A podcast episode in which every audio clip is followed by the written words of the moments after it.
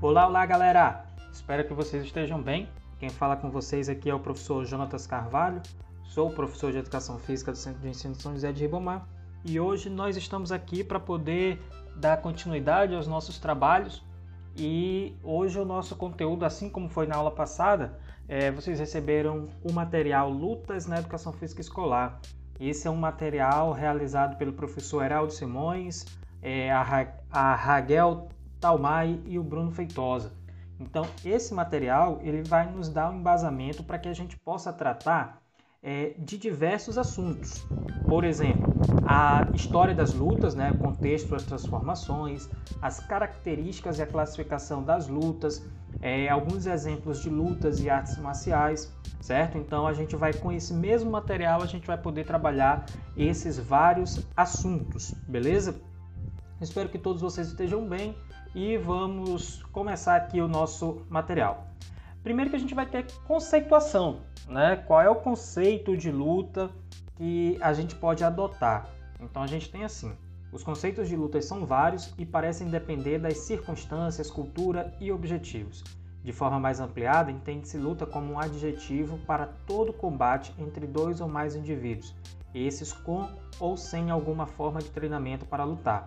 Pode-se entender também como um meio de sobrevivência do ser no meio em qual se vive, ou ainda um embate contra animais. Galerinha, quero dizer para vocês que aproveitando esse conceito de luta, a gente pode dizer que todos nós atualmente estamos lutando para nós nos mantermos vivos, correto? Diante do cenário de pandemia, a gente pode utilizar esse conceito de Ferreira aqui para dizer que nós estamos em um, em um meio, né? O, o, meio no qual nós estamos vivendo, ele nos coloca essa luta diária pela sobrevivência. Mas nos aspectos mais técnicos, né? A luta ela pode ser alguma forma de treinamento, né? De treinamento para lutar. Então a gente precisa aí fazer essa ter essa compreensão de que a luta ela tanto tem um aspecto técnico, né, das características esportivas, tanto assim também como ela pode ter as características é, sociais, correto? A luta pela sobrevivência, a luta para a mãe ou um pai levar alimento para dentro de casa para os filhos. Então, Ferreira ele aponta essa compreensão para a gente, ok? E logicamente que ele vai tratar a questão da luta né, ao longo da história. No slide seguinte a gente vai ter assim: verifica-se que o ato de lutar acompanha o homem desde o período da pré-história, como meio de sobrevivência percorrendo a evolução da humanidade.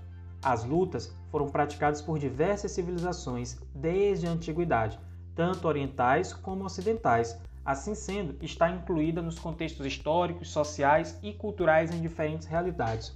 Ou seja, as lutas, elas perpassam a cultura do ser humano, correto? Então, ao longo de toda a história da humanidade, seja na história ocidental, seja na história oriental, as lutas estiveram presentes. E como vocês podem ver, essa luta ela pode ser de homem contra homem ou homem contra animais, né? Nos processos de caça ou de proteção da sua família, essa luta esteve presente. E no caso da luta, na questão dos currículos escolares, ou seja, no currículo da educação física escolar, a gente vai ter a seguinte. A, a, meu Deus do céu, quase não sai. A gente vai ter o seguinte destaque. As lutas nos currículos escolares e principalmente nas aulas de educação física podem contribuir com diversos fatores, dentre eles o desenvolvimento motor, cognitivo e afetivo social, favorecendo o desenvolvimento psicomotor integral de crianças em séries iniciais. O que, que esse trecho quer dizer, pessoal? Ele quer dizer que as lutas dentro do seio escolar, dentro das escolas, podem contribuir de forma muito forte para fazer com que essas crianças elas tenham um aumento no desenvolvimento motor, no desenvolvimento de compreensão da realidade, que é a, o que a palavra cognitivo, né, é a, é a capacidade de raciocínio, de pensamento, e também na questão do, do afetivo social, ou seja, aprender a se relacionar com as outras pessoas da escola. Quando a gente vai falar sobre essa questão do currículo escolar, no slide seguinte, a gente tem assim, qual, é, é, vai falar sobre os objetivos, né? Então, os objetivos da inserção do conteúdo lutas na escola, segundo os parâmetros curriculares nacionais, são compreender o ato de lutar, vivenciar as lutas no contexto escolar e analisar os dados da realidade positiva e negativa com relação à prática das lutas e à violência na adolescência. Além disso, outros objetivos também são destacados por Ferreira, que vão desde sua contribuição pedagógica até o desenvolvimento motor, cognitivo e afetivo do aluno, e por Gomes, ressaltando que o ensino das lutas proporciona vivências, conhecimentos do fenômeno e suas manifestações. É o que a gente acabou de falar, né, pessoal? Então, a, a, as lutas na educação física ela pode proporcionar, correto, o desenvolvimento motor, cognitivo e afetivo do aluno. Desenvolvimento motor porque ele vai aprender novos gestos corporais, é aprender a chutar, aprender a se esquivar, aprender a, a, realizar um soco, né? Então, isso são gestos motores que podem ser aprendidos. Cognitivo, porque para ele aprender determinado movimento, ele precisa refletir, ele precisa pensar sobre como executar um determinado movimento. Afetivo, porque a gente aprende com o outro. E se a gente aprende com o outro, nós precisamos aprender a nos relacionar com o outro seja o mestre, seja o adversário, seja o oponente na luta, mas a gente aprende a se relacionar com o outro. E no caso das lutas, esse aprendizado se dá no nível do respeito. Eu preciso respeitar o que o meu, o que o meu oponente sabe, assim também como ele precisa respeitar o que eu sei sobre luta. E aqui, dando segmento, a gente vai falar um pouco sobre a classificação das lutas. E essa classificação das lutas a gente traz a partir dos conceitos de Ferreira. Então a gente vai ter aí a diferença, por exemplo, das artes marciais. O que, que preconiza o conceito das artes, das artes marciais? Possuem preceitos religiosos e filosóficos, não possuem competições. O indivíduo pratica com a intenção de aprender técnicas de combate e conhecer a cultura do país originário daquela luta. Ou seja, galerinha, as artes marciais elas vão ter como princípio a aprendizagem daquela prática corporal, mas elas também vão levar em consideração outros aspectos da religião, da filosofia, aspectos culturais se for de uma determinada comunidade, sem se preocupar com as características competitivas, certo? Então, por exemplo, se hoje nós temos o judô como um esporte, mas ele não surgiu como um esporte, ele surge como uma arte marcial, uma prática corporal de luta que visava muito mais a aprendizagem motora daquele esporte sem necessariamente se preocupar com a competição, certo? Se eu já estou falando isso para vocês, logicamente que pode acontecer o processo de uma arte marcial vir a se tornar uma luta, vir a se tornar um esporte de combate, certo? E mais na sequência a gente vai ter né, os esportes de combate. São modalidades voltadas somente para a prática esportiva e ela vai ter uma preocupação enorme com os resultados. Ou seja, se uma pessoa ela vai praticar judô, karatê, muay thai e ela pensa, professor, eu quero fazer essa luta porque eu quero ser campeão mundial. Então ela vai praticar um esporte de combate com o objetivo do alto rendimento, com a preocupação com os resultados dela. E obviamente que esses resultados, né, a pessoa quer ter resultados bons. Na sequência, a gente tem aqui a classificação, né, ou conceito do que sejam as lutas de defesa pessoal. As lutas de defesa pessoal é uma modalidade das lutas.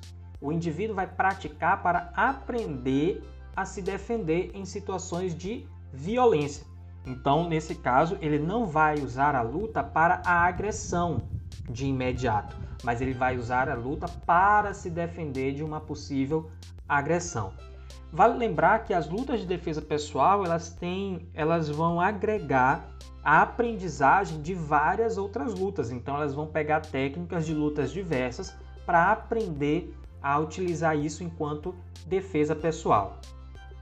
O MMA, galera, que hoje em dia está muito em voga, né, que é as lutas mistas, né? O Mix Martial Arts são as lutas mistas, então elas se utilizam de diversas lutas, mas o objetivo delas é basicamente e principalmente a competição.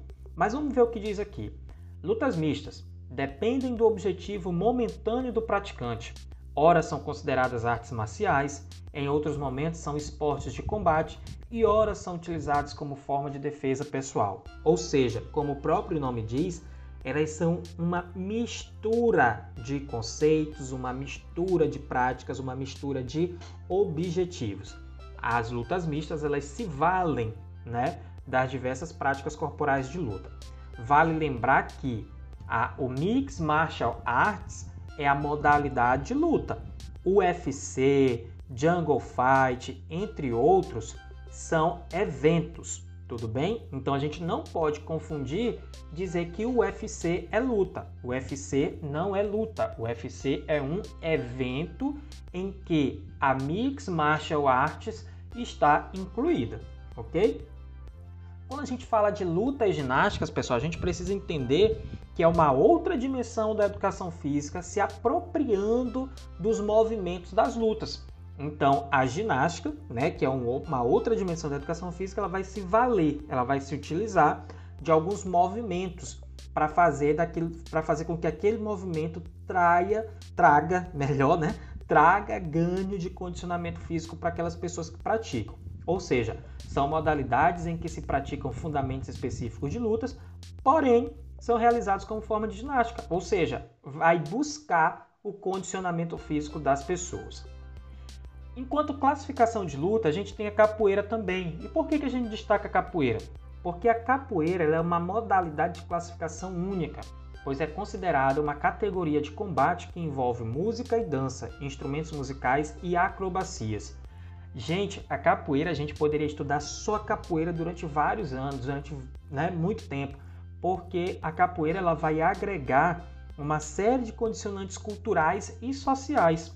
Por exemplo, a capoeira ela surge da prática corporal, da manifestação corporal dos negros escravizados no Brasil. Então, só a partir daí a gente já poderia traçar uma série de discussões a respeito da capoeira. Então, fiquem atentos porque a gente vai estudar a capoeira aí de forma mais detida futuramente, tá ok? E o que eu quero levar destacar para vocês nesse momento é que ela é uma classificação única. Única porque, lembrem, ela envolve aspectos de música, de dança e também da prática corporal de luta, tendo em vista que ela possui aí diversos golpes. Quando a gente fala da classificação das lutas no aspecto das lutas culturais, são modalidades de luta que fazem parte da cultura de grupos específicos de um determinado local. Por exemplo, as práticas de luta indígenas, né? Existem várias práticas de luta indígena que são praticadas de diversas formas, ou seja, são lutas culturais, são lutas de um determinado povo. Tranquilo calmo? E é quando a gente fala de jogos de lutas, mais uma vez a gente pega diversas dimensões da educação física para e utiliza alguns conceitos das lutas. Ou seja, as, os jogos de luta são lutas realizadas através de jogos de oposição. A gente pode utilizar alguns fundamentos da luta, como equilíbrio, força, agilidade, para realizar os jogos de luta, ok? Agora, a classificação das lutas segundo Olivier. Olivier vai dizer que existem as lutas de curta distância, ou seja, possui a intenção de desequilibrar, rolar, projetar, cair e controlar. Nessa distância, o espaço é bastante reduzido entre os oponentes e os praticantes devem se colocar em contato direto. Depois vai ter aqui a questão da média distância. Os objetivos são tocar e ou golpear, utilizando mãos, braços, cotovelos, pernas, joelhos, pés, etc. Aqui se torna necessário a aproximação em situações de ataque, por exemplo, os chutes, os socos e as sequências combinadas. E por fim, longa distância, que são movimentos de tocar intermediado por implementos, ou seja, por algum material. O que a gente pode destacar aqui nessa classificação é que o que está colocado é a distância. Se essa distância é mínima, se ela é média ou se ela é máxima. Então, na curta distância, como é que essa luta ela vai se desenvolver? Principalmente pelos, pelo aspecto né, de fazer com que o adversário se desequilibre, de fazer com que esse adversário caia no chão, de empurrar esse adversário para fora do espaço. certo? Então é uma luta que a gente pode inclusive dizer que é a luta de agarre, como o judô, como o sumô. Então a gente precisa lembrar dessa, dessas características.